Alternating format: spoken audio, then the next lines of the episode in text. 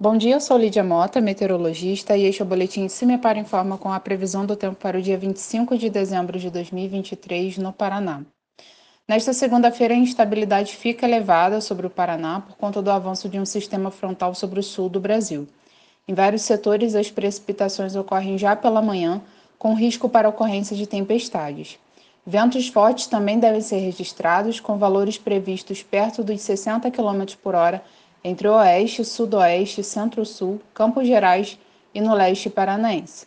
No norte pioneiro, norte e noroeste e nas praias faz bastante calor.